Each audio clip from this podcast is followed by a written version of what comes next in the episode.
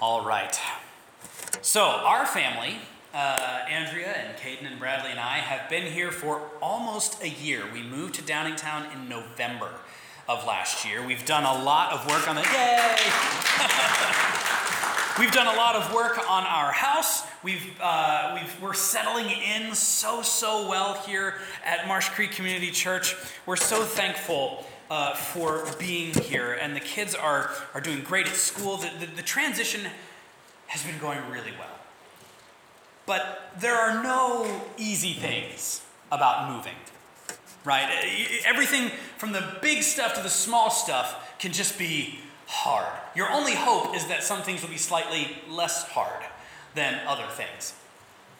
One of the uh, hard and difficult things for us uh, for our kids that we had to deal with when we moved here was how to handle their soccer clubs.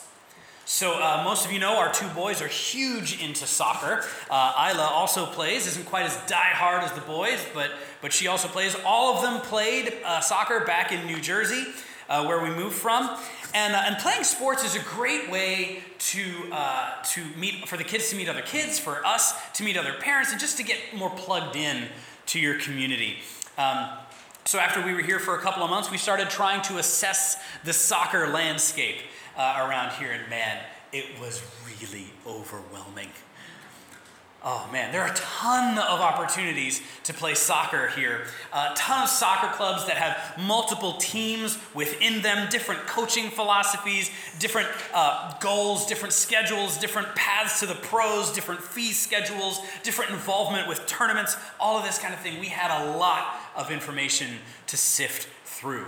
Now, eventually we landed where we did, and so far the kids have been thriving and, and having a great time, but it took us a while right? To, to kind of sift through all that information and decide what clubs and groups we wanted to be a part of. Uh, for many people, finding a church can be a similar thing. All right, there are a lot of groups of affiliated churches out there, what we call denominations.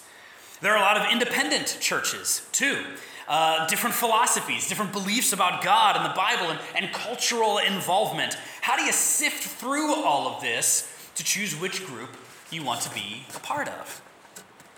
Well, I'm not going to be talking about how to find a good church this morning because, hey, you're all here. Uh, or you're listening or watching online. And I'm, I'm glad that you're here, at least for today. And I'm thankful for the, um, for the, the degree of involvement that you have here, to whatever degree that is. Um, but what kind of soccer club is this? You know? What, what are our philosophies? What's our theology? You know, what are our roots? Some of you have heard us using the phrase brethren in Christ. What the heck is that? So, today we're going to get into a series about our bickness. What does it mean to be bick or brethren in Christ? How do we think bickly about things in our faith?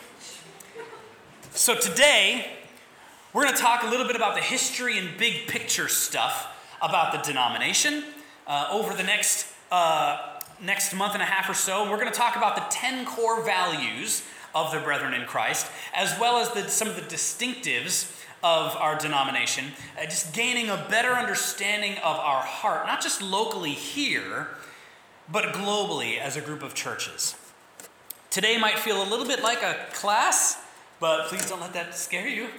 Uh, I think, but I think what we're going to be talking about today is really good. It's really good stuff to know, and it can help us kind of get a little bit of a backbone to our understanding of our tribe. So I'd like to start, first of all, with the fact that the Brethren in Christ is, in fact, a denomination. Uh, a denomination really is just a group of churches that are affiliated with each other.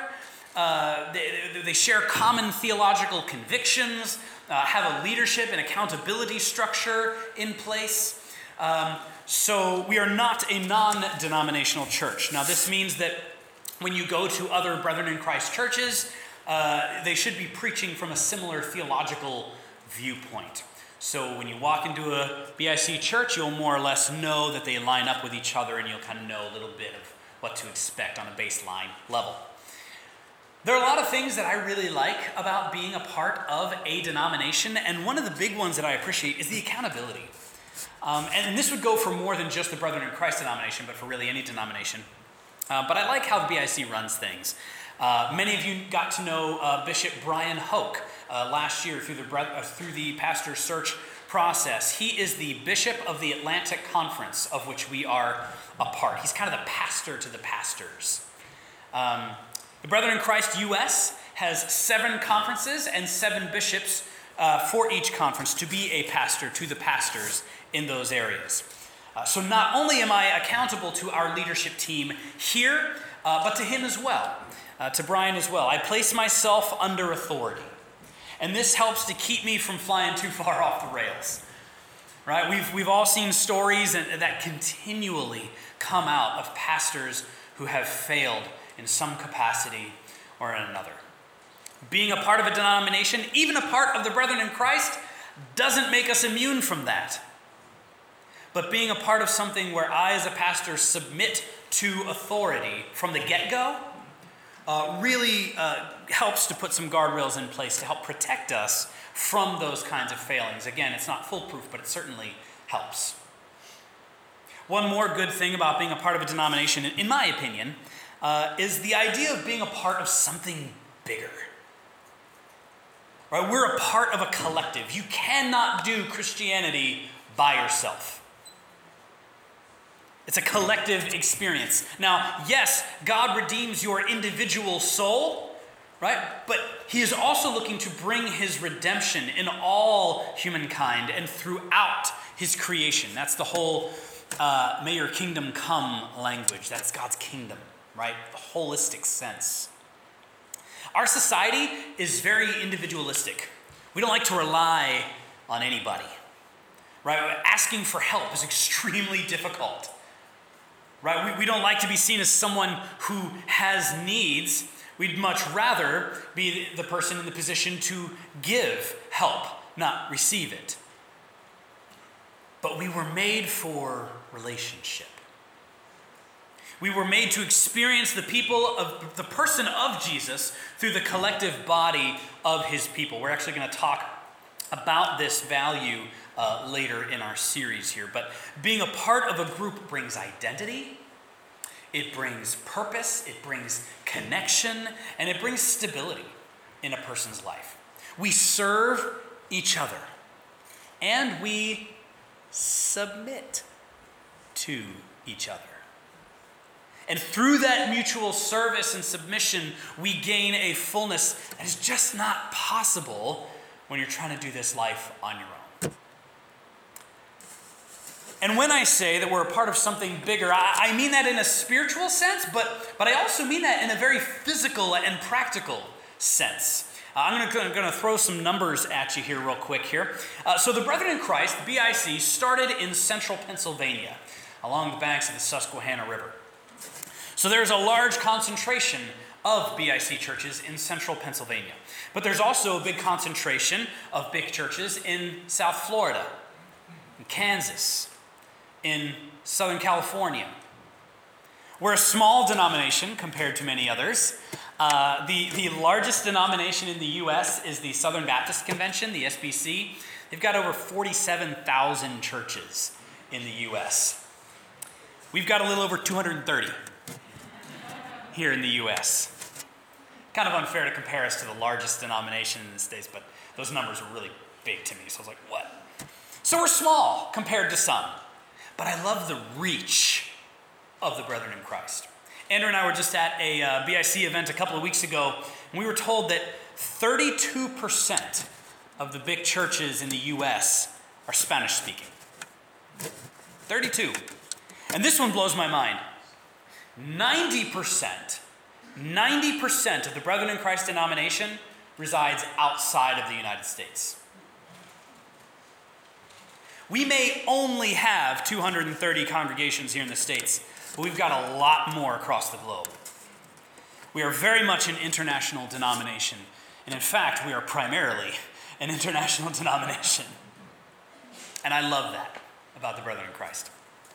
Which brings me to another point here our name.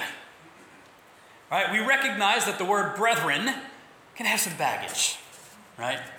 It's an antiquated term. Uh, some have come to associate it with very patriarchal and old school kind of mindset. And here in the US, there has actually been some conversation about maybe changing the name of it. But we haven't done that precisely because of our international brothers and sisters. They've come to us and they've said, No, please don't change the name. We don't have the same baggage with that word in our country that you guys do. And if you change it, it is going to be a massive organizational and logistical headache for us. And given that logistics and organization are sometimes more difficult internationally anyway, making this change would be really disruptive for a lot of our congregations. So while the conversation regarding a name change is not off the table, it's also not really imminent either. Uh, so, as we're not looking at a name change anytime really soon, maybe we can work to reclaim the intention of using the word brethren. Uh, the original intention of this word was to emphasize our togetherness, uh, the, the body of believers as one family in Christ. So, who are the brethren in Christ? What are we all about? Well, the BIC started around 1778. I say around because even we aren't sure where we, when we started. Let me give you some roots, okay, to explain how that happened. The Brethren in Christ have their roots in the Anabaptist tradition. Now, who are the Anabaptists? Well, it doesn't mean anti Baptist, like it sounds. Um, it just means to be baptized again. Anna meaning again. Anabaptist. The Protestant Reformation, uh, where the split of the Catholic Church and the what became known as the Lutheran Church took place in 1517. And two major reformers of the church at the time were Martin Luther and a guy from Switzerland named Ulrich Zwingli. Now, Zwingli was big on reforms in the church. Big on reforms in the church. There's so much that we can be thankful for for the work of Ulrich Zwingli. But he maintained some big things, like keeping a connection between the church and the state. Right? Christianity was the state religion. And so religion and citizenship were intertwined. Your spiritual identity was your civic and national identity. When you were baptized, you were baptized not only into the church, but into citizenship of the state, which is a big reason why uh, baptisms were done on infants, right? So that they could be seen as good citizens of their geographic uh, location. It was being baptized into your citizenship, really. So Zwingli kept a lot of those church and nation or state ties. But he had some students who were eventually referred to as the radicals. And they continued to read the Bible and they're like, there's actually a lot more here. If we really want to reform the church, we've got to go farther. And two big areas where they disagreed were in the areas of the tie between the state and the church and baptism. They believed that you should be the one, you should be the one who chooses to get baptized. That was the testimony that they saw in Scripture. That it was an act that you undertook once you came to a faith, a personal faith in Christ, when you've made that decision. And also that they, uh, they also believe that Christianity was not meant to be an earthly governance system. So, subversively, they baptized each other in what we have come to call believers' baptisms, right? A, baptism that happens once you be, choose to become a believer. So, this movement grew and were eventually called Anabaptists because they advocated getting baptized again, right? Because most of them had been baptized as infants already. So you had your infant baptism, then you had your believer's baptism, where you were baptized when you made the conscious choice to follow Jesus. But because of the ties between the church and the state, not only was this seen as a rejection of their baptiz- baptism into the church, it was seen as a rejection of their baptism, their state citizenship, and it was thus treason. So persecution broke out against the Anabaptists by the Lutherans and the Catholics, and it was ruthless. Lasted a little over a century. Many of the original radicals, as they were called, and other Anabaptists were martyred. They were killed because of their belief. And in most cases, their death sentence was carried out by drowning. And those who carried out their sentence would often call it their third baptism. It was horrific.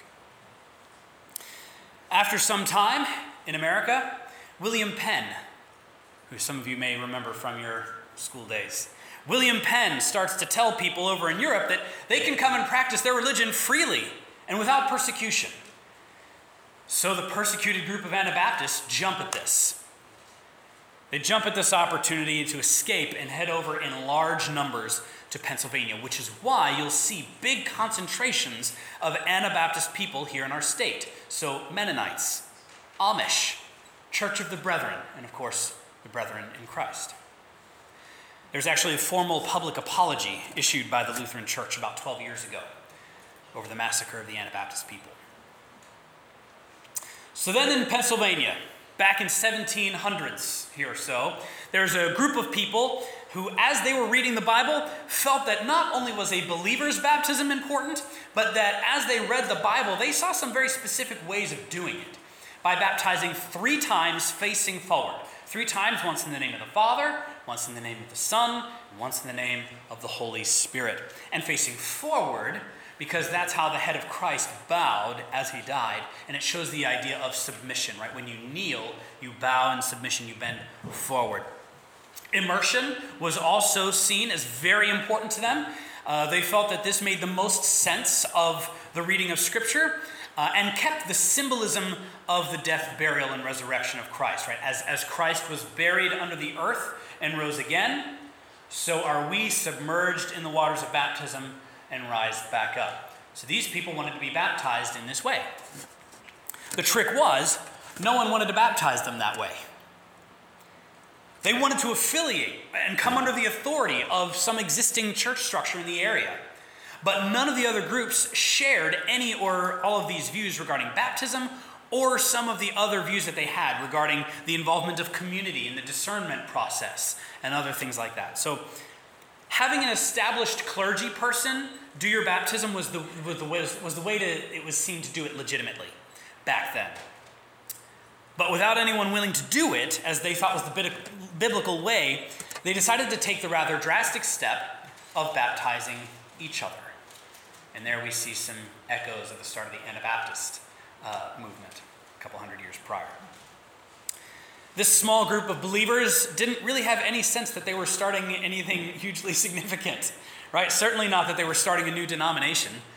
Uh, so there were no records created, and no records were kept of, uh, of when this happened or who was there. And we actually don't have very good records of anything in the denomination for the first hundred years or so until eventually some, they were like, know, I guess, I guess we're doing a thing here. Maybe we should, uh, maybe we should like keep some notes from our meetings or something like that. Um, so we know a few names of the people who were at that baptism, uh, and we can narrow the dates down to a select few years. So 1778 is our best guess. Um, and we're actually celebrating our 250th uh, birthday as a denomination in 2028, in a few years here. Uh, and that's counting from 1778, so I guess it's official now. Um, there are a few theological strains that have really influenced the brethren in Christ over the course of our history. The Anabaptist roots are, of course, foundational for us. Churches in the Anabaptist tradition are part of what are referred to as the historic peace churches uh, which are churches and denominations that take a pacifist stance when it comes to violence. And we're gonna we're gonna get to that sermon later on in this series. There's a lot to say there, a lot to unpack there when it comes to that. But Anabaptism uh, emphasizes the authority of Scripture, the centrality of Jesus to interpret Scripture, an emphasis on peacemaking, the separation of church and state, a believer's baptism, and the importance of the collective when it comes to discernment and wisdom. So, we'll be talking about a lot of these as we go forward in this series. Pietism is another strain of influence. Pietism was a reaction against what was seen, what was seen as an over intellectualization of the faith. Uh, it emphasized a personal conviction and passion uh, when it comes to following Jesus. Uh, holiness and obedience were also huge uh, parts of pietism. Now, that emphasis on holiness and obedience uh, often led to legalism, uh, in the early Brethren in Christ church, but the idea behind it was that if you read something in the Bible and it says to do something, you better do it. All right, uh, some examples things like uh, greeting one another with a holy kiss. Uh, we don't do that here. but in 2 Corinthians 13 12, it says to greet one another with a holy kiss. So that's what they did. If you look at pictures uh, of the men from back then, you'll oftentimes see the full beard and a shaved mustache. I don't know if you've ever seen that, the full beard, and no mustache. That was to make the holy kiss a little more palatable, a little easier for people. Isn't history weird? Hello. The pietist influence also led them to plain dress. Uh, so, nothing fancy, nothing that would give an appearance of worldliness. Now, this picture up here, this is from the Brethren in Christ archives, uh, which is actually kept at uh, Messiah University in, uh, near Harrisburg. These are some examples of plain dress. Uh, so, you'll see some you know, vests, some hair, head coverings for women in the dresses, some vests and things, shirts and stuff like that, and hats for the men.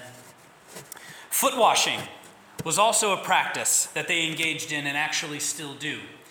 I said that uh, we don't do the greet one another with a holy kiss thing. The Brethren in Christ still does do the foot washing thing.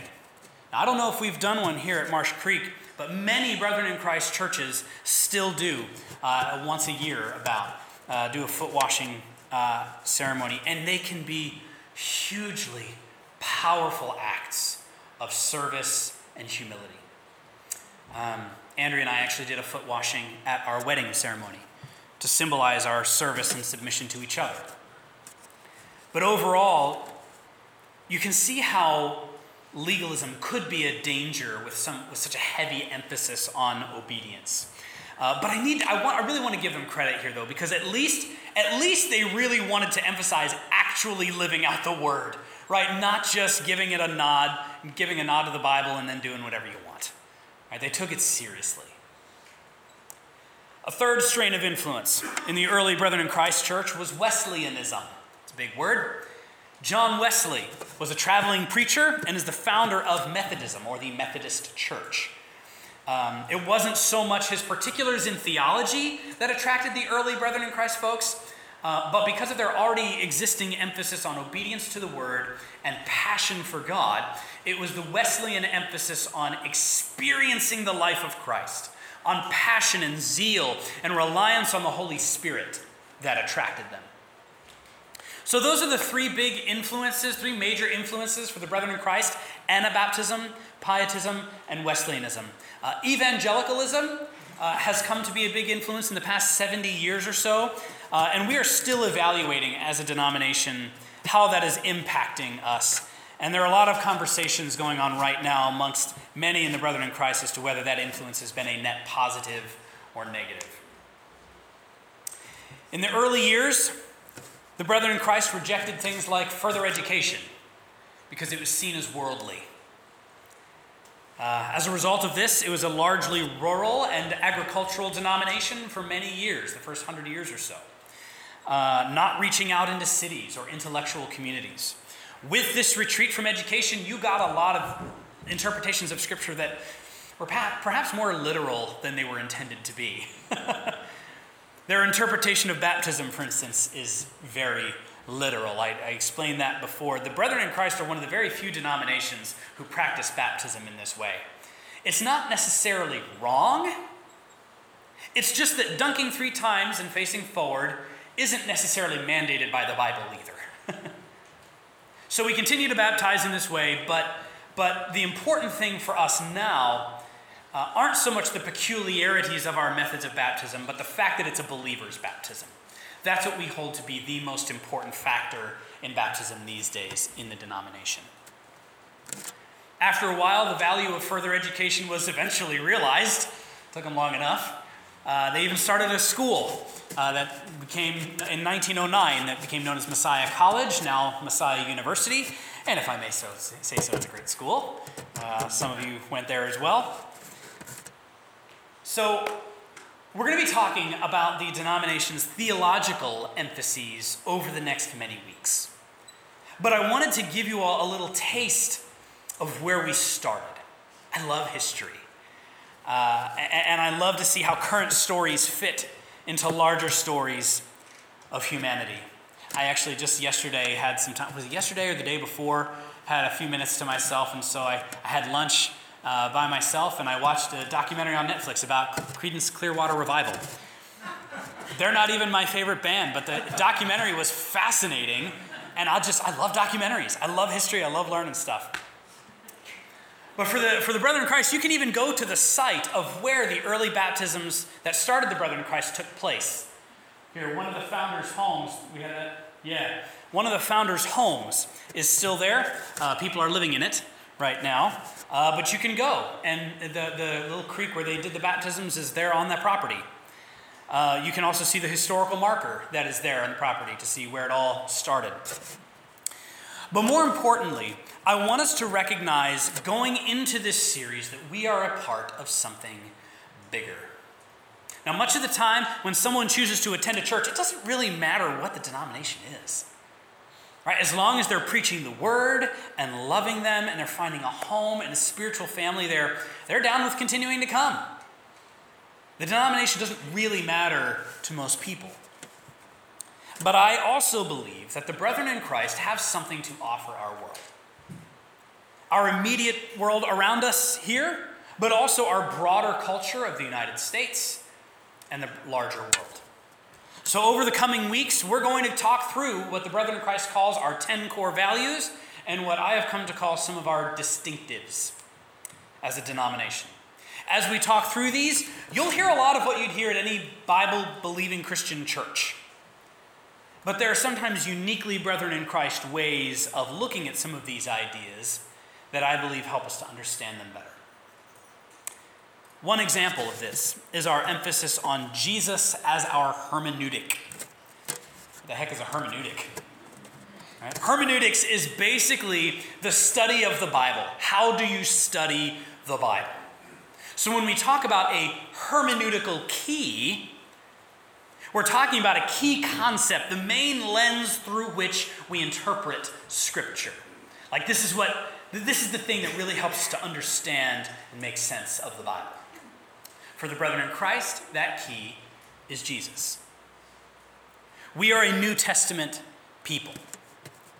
Now, that doesn't mean that the Old Testament is without value. We learn a lot about the character and will of God through the Old Testament. I'm a huge advocate of reading the Old Testament. But we also recognize that Jesus has, in fact, come that he is the fullest representation of God that has been given to us, and he is the focus. He is the key. We look to him first. If we come across something that we don't quite understand from the Old Testament or somewhere else, then we look to Jesus as our main point of reference. As long as we keep our eyes on him, we won't get lost in the storms of confusion or sickness or misunderstandings or conflicts or interpretations. We focus on Jesus as our anchor, our center for interpretation, our reference point for life. You can see that even in the denomination's logo. I don't know if that's up yet. The cross is for our focus on Jesus, our, our Christocentrism, as it's called. You'll also see a dove, and that's because of our emphasis on the role of the Holy Spirit in the life of the Christian. And then you'll see a towel and basin, the tools of the foot washing.